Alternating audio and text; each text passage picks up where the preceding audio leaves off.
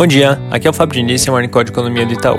Começando com os Estados Unidos, as discussões sobre o pacote fiscal parecem estar avançando por lá e ontem os líderes dos dois partidos mencionaram que o um acordo está mais próximo. De modo geral, parece que as duas partes têm se esforçado mais para conseguir aprovar o pacote e é possível que seja feita uma tentativa de votação ainda nessa semana.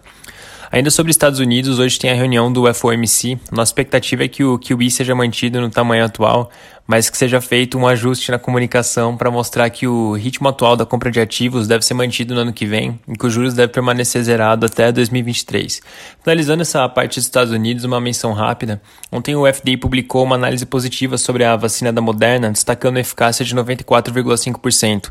Lembrando aqui que a vacina da Pfizer, antes de receber a aprovação para uso, também tinha passado por essa análise de eficácia. Então, aqui no caso da Moderna, é importante a gente lembrar que a aprovação deve ser anunciada amanhã. Na Europa, agora cedo, saíram os dados de PMI do mês de dezembro. O resultado foi consideravelmente melhor do que o esperado. PMI composto teve uma alta para 55,5, vindo de 45,3 no mês passado. A nossa expectativa e a do mercado eram de 45,7. Destaque para o componente de manufatura, que está agora em 55,5, vindo de 53,8 no mês passado. É, a gente tinha uma expectativa de 53,5, o mercado de 53. Componente de serviços também subiu, agora em 47,3. Nossa expectativa era 42,5 e a do mercado era de 42. Mês passado estava em 41,7.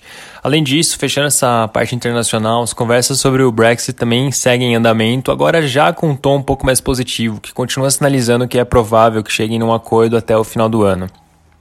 No Brasil, os jornais mencionam que a equipe econômica vem estudando medidas que podem ser adotadas para ajudar a economia caso a situação da pandemia continue se agravando.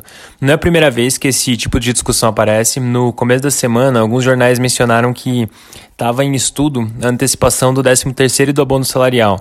Hoje as notícias falam de liberar um novo saque emergencial do FGTS, como foi no, no começo da pandemia.